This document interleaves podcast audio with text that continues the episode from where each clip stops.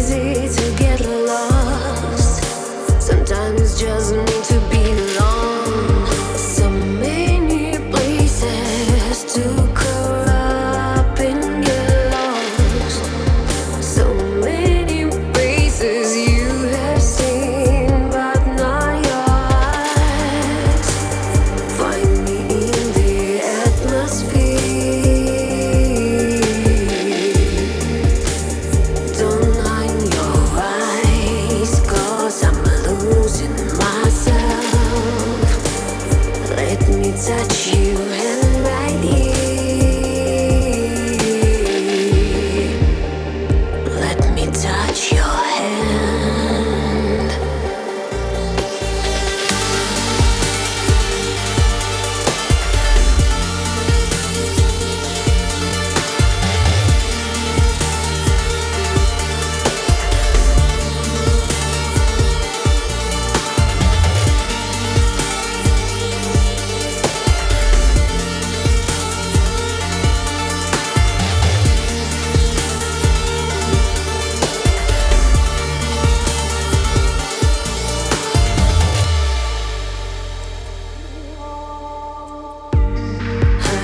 You